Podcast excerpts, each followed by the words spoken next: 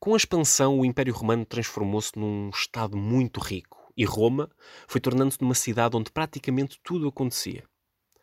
Com a centralização dos eventos sociais, políticos e culturais, esta cidade fixou muitas pessoas nos seus arredores para tentarem a sua sorte e uma vida melhor, a maioria delas humildes e pobres, vindas de outras regiões.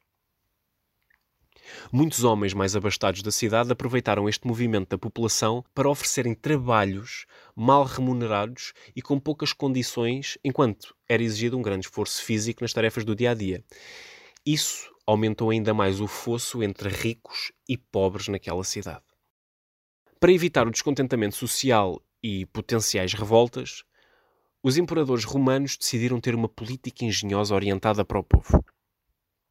Implementaram uma política que envolvia a distribuição de cereais e a dinamização de vários eventos com o objetivo de divertir e distrair o povo.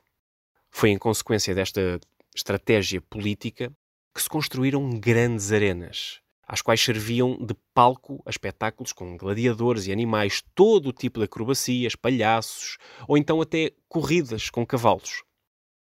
Além disso, todos os meses, de acordo com as ordens dos imperadores, realizava-se a distribuição de cereais.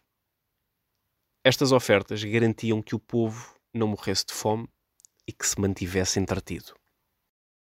Muitos intelectuais e artistas da época criticavam este aproveitamento, que se baseava na falta de cultura e de informação do povo romano. Povo esse que não tinha qualquer conhecimento nem interesse pelos assuntos políticos, tal como muitas vezes ainda hoje acontece quando se dá ao povo pão e circo.